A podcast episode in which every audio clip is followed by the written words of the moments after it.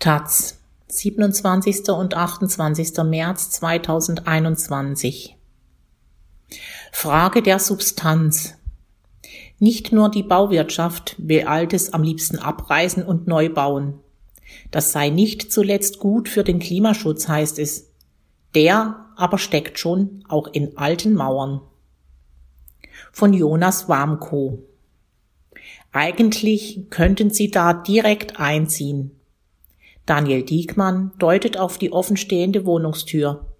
Ein flüchtiger Blick in die Wohnung lässt sogar noch einen altmodischen Antennenfernseher im Wohnzimmer erkennen. Interessenten gäbe es in dem von Wohnraummangel geplagten Berlin wahrscheinlich zur Genüge. Trotzdem steht die Wohnung schon seit langem leer, genauso wie die drei anderen auf dieser Etage. Mittlerweile ist es recht einsam geworden für Diekmann in dem Wohnblock in der Habersaatstraße in Berlin Mitte. Von den insgesamt 106 Wohneinheiten im Haus sind kaum noch welche belegt. Der Eigentümer will das Haus abreißen und durch einen Neubau ersetzen, versucht seit Jahren, die Bewohnerinnen mit teils fragwürdigen Mitteln zum Auszug zu bewegen. Doch Diekmann und die verbleibenden Mieterinnen wehren sich und beharren auf ihren Mietverträgen. Dabei ist die Papageienplatte, wie das Haus in der Habersaatstraße früher aufgrund seiner bunt gefliesten Fassade genannt wurde, alles andere als abrissreif. 1984 wurde der Plattenbau in der DDR als Schwesternwohnheim für die nahegelegene Charité errichtet. Erst 2008 wurde das Gebäude umfassend energetisch saniert.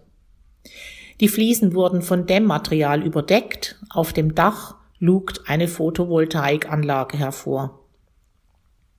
Das Haus ist in einem soliden Zustand, schätzt die Architektin Theresa Keilhacker die Immobilie ein. Keilhacker ist Mitglied des Netzwerks Aktiv für Architektur und setzt sich ebenfalls für den Erhalt der Habersaatstraße 40 bis 48 ein. Mehrmals war sie vor Ort, um das Gebäude zu begutachten. Berlin braucht dringend Wohnraum oder vielmehr bezahlbaren Wohnraum. Gerade Mitte gehört zu den teuersten Bezirken Berlins. Netto kalt wurden hier laut einer Auswertung des Immobilienportals Immobilien Scout 24 durchschnittlich über 12 Euro pro Quadratmeter verlangt. Und das, nachdem die Preise infolge des Mietendeckels deutlich gefallen sind. Wer hier eine Wohnung finden will, braucht sehr viel Glück oder Geld. Einige der Mieterinnen arbeiten als Pflegerinnen in der Charité, meint Diekmann. Gerade sie haben in der Pandemie keine Nerven, sich mit ihrer Wohnsituation auseinanderzusetzen. Dass ein Investor vor diesem Hintergrund über 100 günstige Wohnungen in zentralster Lage abreißen will, stößt nicht nur den verbliebenen Bewohnerinnen sauer auf. Auch der Bezirk will den Abriss verhindern. Das 2014 in Kraft getretene Zweckentfremdungsverbot verbietet sowohl den spekulativen Leerstand als auch den Abriss von schützenswertem Wohnraum. Doch was schützenswert ist, darüber lässt sich streiten. Die Eigentümerin, die Arcadia Estates GmbH um den Unternehmer Andreas Pichotti, klagt gegen das Abrissverbot vor dem Berliner Verwaltungsgericht. Die Eigentümerschaft argumentiert mit Brandschutzmängeln, erklärt Bezirksstadträtin Ramona Reiser, Linke. Doch wenn solch ein Haus als nicht schützenswert gilt, könnten wir hier im Bezirk und in der Stadt im Prinzip alles abreißen. Seit Einführung des Zweckentfremdungsverbots 2014 muss Abriss von Wohnraum genehmigt werden. Die Senatsverwaltung für Stadtentwicklung und Wohnen gibt auf Taz-Anfragen an, dass bis heute 1353 Anträge bewilligt wurden. Das sind durchschnittlich über 200 Häuser pro Jahr. Verliert der Bezirk Mitte vor Gericht in dem als Präzedenzfall geltenden Haus in der Habersaatstraße, dürften es bald deutlich mehr sein. Denn so mancher Antrag dürfte gar nicht erst gestellt worden sein. Abriss und Neubau ist also schwer im Trend. Was ist aber der Grund für die rege Bautätigkeit? Ist Berlin einfach nur zum neuen Hotspot der Reichen und Schönen geworden, die in den Innenbezirken händeringend nach luxuriösem Wohnraum suchen? Eine plausiblere Erklärung findet sich in der aktuellen Situation des Immobilienmarkts.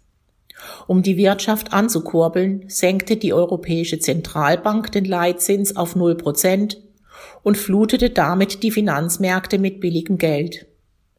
Investorinnen stehen vor allem vor dem Problem, geeignete Anlagemöglichkeiten für ihr angehäuftes Kapital zu finden. Der Immobilienmarkt verspricht trotz hoher Kaufpreise stabile und vor allem sichere Renditen. In Zeiten niedriger Zinsen flüchten sich viele Anlegerinnen in das Betongold. Sofern man sie nicht vertreibt, ziehen Mieterinnen selten aus und zahlen meist regelmäßig ihre Miete. Aufgrund des hereinströmenden Kapitals scheinen die Immobilien- und Bodenpreise in den letzten Jahren endlos zu steigen.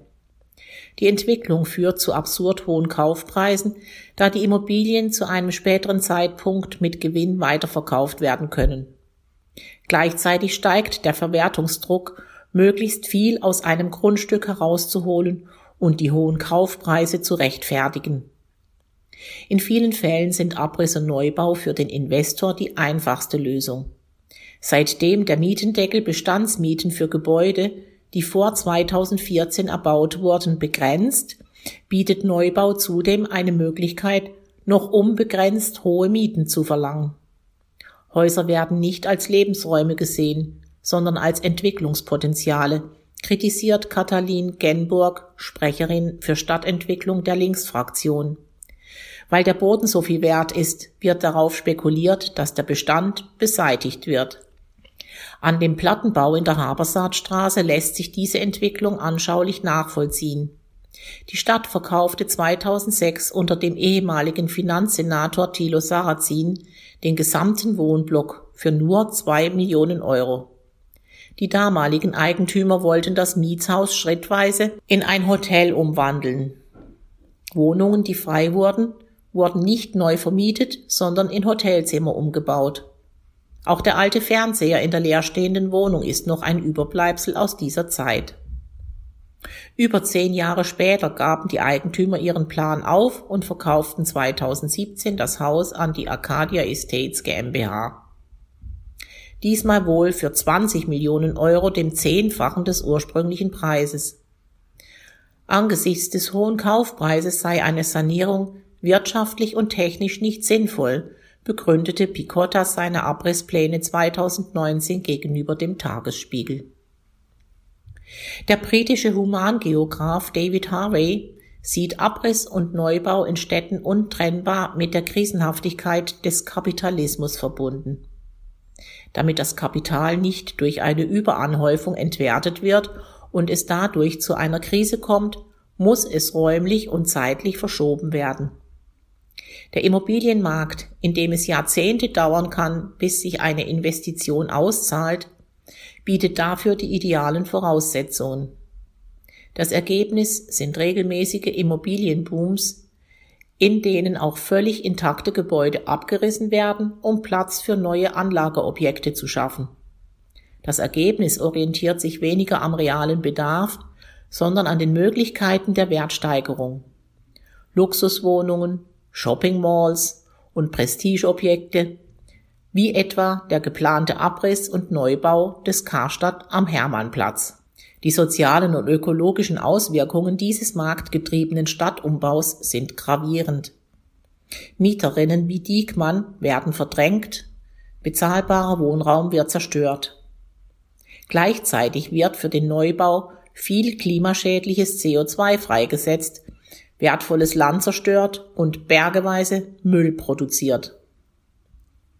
Doch ausgerechnet der Klimaschutz wird häufig als Argument herangezogen, Abriss und Neubau zu rechtfertigen. Fast die Hälfte der CO2-Emissionen entstehen in Berlin durch den Betrieb von Gebäuden. Das größte Einsparpotenzial besteht daher darin, den Gebäudebestand energieeffizienter zu gestalten. So wird durch Dämmung von Fassaden und Decken weniger Heizenergie benötigt, fossilfreie Strom und Wärme lässt sich durch Photovoltaikanlagen und Wärmepumpen erzeugen. Diese Sanierungsmaßnahmen sind teuer und umständlich. Die einfachste Art, ein Gebäude möglichst energieeffizient zu gestalten, ist oft, es neu zu bauen. Angesichts der Klimakrise eine willkommene Chance für die Bau- und Immobilienwirtschaft, sich einen grünen Anstrich zu verleihen. So forderte 2016 das Bündnis Abriss und Neubau als Chance, bis zu zehn Prozent des Wohnungsbestands abzureißen und durch Neubau zu ersetzen. Begründet wurden die radikalen Abrisspläne des Bündnisses aus Verbänden der deutschen Bauwirtschaft, privaten Immobilienunternehmen und der Gewerkschaft IG Bau auch mit der Notwendigkeit, einen energieeffizienten Bestand zu schaffen. Durch diese Abwägung berechnen häufig die graue Energie, die durch Produktion und Transport der Baumaterialien sowie den Konstruktionsaufwand in das Gebäude geflossen ist, nicht mit ein. Berechne man auch die Emissionen mit ein, die sich aus Abriss und Neubau ergeben, kritisiert Johanna Wörner, Mitglied der Architects for Future, sei eine Sanierung in den meisten Fällen trotz höherer Betriebsenergie sparsamer, sowohl hinsichtlich der CO2-Emissionen als auch der Umweltfolgekosten. Dazu kommt, dass sich die Einsparungen durch effizientere Hightech-Bauweise erst nach Jahrzehnten amortisiert. Aber viele Kipppunkte des Klimas entscheiden sich jetzt und nicht erst in 50 Jahren, gibt Wörner zu bedenken. Abhängig vom Gebäude kann allein durch den Erhalt so viel graue Energie eingespart werden, wie ein gleichwertiger Neubau in 20 bis 30 Jahren im Betrieb verbrauchen würde. Um das Klima zu schützen, ist also Bestandserhalt und Sanierung des Mittel der Wahl. Auch dann, wenn die sanierten Gebäude nicht immer an die Energieeffizienz eines Neubaus heranreichen. Auch in der rot-rot-grünen Koalition setzt sich diese Erkenntnis nur langsam durch. So sieht erst eine in diesem Jahr geplante Novelle des Berliner Energiewendegesetzes vor, bei öffentlichen Neubauvorhaben die durch die graue Energie verursachten CO2-Emissionen mit einzubeziehen. In der aktuellen Version des Gesetzes findet die Frage nach Abriss oder Neubau hingegen gar keine Erwähnung. Denn nicht nur für private Investorinnen, sondern auch für öffentliche Planungen ist der Bestandsersatz ein verführerisches Mittel, zumindest auf dem Papier, die selbst gesteckten Klimaziele zu erreichen, da die graue Energie in den meisten Bilanzen bisher nicht auftaucht. So plant die Bundesregierung mit dem sogenannten Gebäudeeffizienzerlass, die Betriebsenergie öffentlicher Gebäude deutlich zu reduzieren, indem sie Gebäude, die sich nicht ausreichend sanieren lassen, durch Neubau ersetzen will. Die Rechnung wird aber wieder ohne die in den Gebäuden gespeicherte graue Energie gemacht. In einem Mitte März erschienenen offenen Brief kritisiert deshalb der Bund deutscher Architektinnen und Architekten dass durch den Erlass zahlreiche funktionale Gebäude vom Abriss bedroht werden. Ähnlich verhält es sich mit dem Wohnungsneubau, denn in der Regel wird das neue Haus nach Möglichkeit höher und dichter gebaut als der Vorgänger. Mehr Wohnraum auf derselben Fläche und noch dazu energieeffizient. Scheinbar die einfachste Lösung, wenn es darum geht, sowohl ambitionierte Neubau als auch Klimaziele zu erreichen. Es wäre nicht das erste Mal, dass Stadtplanerinnen dafür plädieren, weite Teile Berlins durch Abriss und Neubau zu ersetzen. Das in den 60er Jahren vorgestellte Konzept der Flächensanierung sah vor, große Teile der heute populären Gründerzeitbebauung durch Neubau zu ersetzen.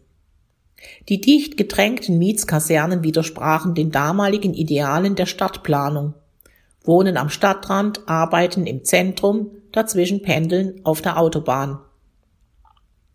Wie umfassend das Vorhaben war, zeigt das Konzept für ein Autobahnkreuz an der Stelle des heutigen Oranienplatzes im Zentrum Kreuzbergs. Das als Lärmschutzriegel gedachte neue Kreuzberger Zentrum am Cottbuser Tor ist noch Zeuge dieser Pläne, die zum Glück nie vollständig umgesetzt wurden. Grund dafür war der in den 70er und 80er Jahren wachsende Widerstand der Stadtgesellschaft gegen den Abriss, insbesondere der Hausbesetzerinnenbewegung. Die sah in der Flächensanierung in erster Linie die Zerstörung bezahlbaren Wohnraums. Hauptprofiteure waren nicht die Menschen, sondern der Berliner Fels aus Politik, Wohnungsbaugesellschaften und Bauwirtschaft, die riesige Summen aus der Bundesförderung kassierten. Heute ist der Widerstand deutlich geringer, was wohl auch daran liegt, dass keine kompletten Viertel abgerissen werden. Doch kritische Architektinnen wie Wörner und Keilhacker fordern schon seit längerem, Bestand stärker zu schützen und Abriss nur in Ausnahmefällen zu erlauben. Bevor neu gebaut wird, müssten erst einmal der Leerstand und Instandhaltungsrückstau beseitigt werden, fordert Keilhacker. Doch bis sämtliche Gebäude der Stadt allein aus ökologischen Gründen als schützenswert angesehen werden, bedarf es eines tiefgreifenden Sinneswandels. Nicht nur in der Bau- und Immobilienwirtschaft, die nach größtmöglichen Profiten strebt, sondern auch in der Politik und Stadtgesellschaft. Denn in den wenigsten Fällen stoßen Abrisspläne auf Widerstand wie in der Habersaatstraße. Oft trifft es ohnehin schon als hässlich geltende Funktionsgebäude, denen kaum jemand hinterher trauert. Ein Beispiel dafür ist das erst vor kurzem abgerissene UCI-Kino in der Landsberger Allee 52 in Friedrichshain. Erst 1997 wurde hier ein in vielen Augen eher unansehnlicher Betonkubus errichtet. Das Erdgeschoss bot noch Platz für einen Friseursalon und ein paar Stoffläden. Ansonsten dominierte geschlossenes Braungrau. Mit dem Niedergang des klassischen Kinogeschäfts beschloss 2018 der Betreiber UCI, den Standort aufzugeben. Das Grundstück wurde an die Zentrumgruppe verkauft, die das Kino abreißen ließ und nun an der Stelle einen luftigen Bürokomplex in Holzfarben errichtet. Multiplex-Kinos sind Spezialgebäude, die sich aufgrund ihrer fast komplett geschlossenen Fassade für kaum eine andere Nutzung eignen, erklärt ein Sprecher der Zentrum AG auf Anfrage der Taz. Um Betonbauten wie den alten Multiplex-Kinos wieder neues Leben einzuhauchen, bräuchte es zum einen technisches Fachwissen, aber auch eine baukulturelle Anerkennung von Konstruktionen in ihrer jeweiligen Zeit, erklärt Keilhacker. Es ist eine Herausforderung für unseren Berufsstand, der wir uns stellen müssen. Doch der Zwang zur Wirtschaftlichkeit macht derzeit einen Abriss fast unumgänglich. Auch der Bezirk befürwortet den Abriss. Schließlich soll der Neubau Platz für eine Kita bieten. Zumindest den Grafiken des Projektentwicklers zufolge soll der Bürokomplex deutlich freundlicher und grüner wirken als der alte Kinoklotz. Aus städtebaulicher Sicht wird der Standort aufgewertet, beurteilt Friedrichshain-Kreuzbergs Bezirksstadtrat Florian Schmidt im Mai vergangenen Jahres das Projekt gegenüber der Taz. Wie schon bei dem Haus in der Habersaatstraße spielt auch in diesem Fall der ökologische Fußabdruck bei der Entscheidung, ob ein Gebäude abgerissen wird oder nicht, bisher keine Rolle. Es ist eine reine ökonomische Sichtweise, die ökologische und soziale Folgen außer Acht lässt, kritisiert Keilhacker. So ist es kaum verwunderlich, dass UCI sein Glück wenig weiter an einem anderen Standort in einem neu gebauten, diesmal mit grauschwarzem Blech verkleideten Betonkubus am Mercedesplatz versucht. Dort will die Kinokette sich mit leicht verändertem Luxuskonzept als Premierenkino etablieren. Abgerissen werden musste diesmal nichts, das Grundstück an der Eastside Gallery war früher ein Bahnhofsgelände. Doch wie sieht es in 20 Jahren aus? Wird das Kino überhaupt so lange durchhalten? Um Abriss zu verhindern, müsste schon so geplant werden, dass vielfältige und langfristige Nutzungen möglich sind. Wir müssen wegkommen von dieser Müllarchitektur, kritisiert Genburg die Kurzlebigkeit von Gebäuden wie Kinosälen und Shoppingmalls. Eine Möglichkeit, Bestandsgebäude auch aus wirtschaftlicher Sicht erhaltenswert zu machen, wäre, eine CO2-Bepreisung für das verwendete Baumaterial einzuführen. Wenn ich baue, muss Kostenwahrheit drin sein, fordert zum Beispiel Andreas Otto, Sprecher für Bauen der Grünen Fraktion im Abgeordnetenhaus. Durch Spekulationen wie in der Habersaatstraße würden das wohl kaum einen Riegel vorschieben. Katalin Genburg schlägt hingegen vor, neben den ökologischen auch die sozialen und kulturellen Auswirkungen eines Bauprojekts zu bilanzieren, um so sicherzustellen, dass das Projekt einen Mehrwert für die Stadt bietet. Wenn man eine solche Gemeinwohlbilanzierung mit einbezieht, würde keine Kinokette darauf kommen, UFOs in die Stadt zu stellen, um sie nach 20 Jahren wieder abzureisen, so Genburg. Daniel Diekmann hofft daraufhin, dass sich in der Politik bald etwas bewegt. Er möchte weiterhin in dem Plattenbau leben. Am besten, ohne im Dauerkampf mit dem Eigentümer zu sein, denn eigentlich fühle er sich ganz wohl hier. Er führt über den etwas verwildert wirkenden Innenhof. Mit ein bisschen Liebe könnte man hier so viel draus machen. Klimabilanzen im Bau. Emissionen. Der Gebäudesektor ist für 38 Prozent der weltweiten CO2-Emissionen verantwortlich. Der größte Teil entfällt auf den Betrieb von bestehenden Gebäuden, etwa durch Wärme, Strom und Wasser. Immerhin noch 10 Prozent wird durch Neubau verursacht. Bei der Herstellung von Stahl und Beton wird besonders viel des klimaschädlichen Gases freigesetzt. Grund dafür sind neben dem hohen Energieverbrauch der Hochöfen chemische Reaktionen, bei denen beim Brennen von Kalkstein zu Zementklinker hohe Mengen von CO2 freigesetzt werden. Bodenfraß. Fast vier Hektar Fläche werden in Deutschland jeden Tag durch die Entnahme von Baustoffen verbraucht. So müssen für den Bauboom in Berlin, in Brandenburg Wälder gerodet und Ackerfläche abgetragen werden, um beispielsweise ausreichend Kies für den Beton bereitzustellen. Müll. In Deutschland ist die Baubranche für 54,7 Prozent des gesamten Müllaufkommens verantwortlich. Der größte Teil davon wird zwar wiederverwertet, aber nur in niederer Qualität. So wird abgebrochener Beton meist als Schotter im Straßenbau verwendet. Dabei handelt es sich eher um Downcycling als Recycling. Nur selten wird der Abbruch in gleichwertiger Form im Neubau wiederverwendet. Aktionstag zum Wohnen. Housing Action Day. Hinter der Frage um Abriss, Neubau und den Erhalt von älterem Baumbestand steht letztlich die Frage nach Wohnraum. Eine Frage, die nicht nur Berlin umtreibt, der Housing Action Day am 27. März ist so eine internationale Angelegenheit. Im deutschen Aufruf zum diesjährigen Aktionstag wird vom Aktionsbündnis gegen Verdrängung und Mietenwahnsinn etwa gefordert, die Mieten zu senken, Gewinne umzuverteilen und nicht zuletzt Wohnungskonzerne zu vergesellschaften.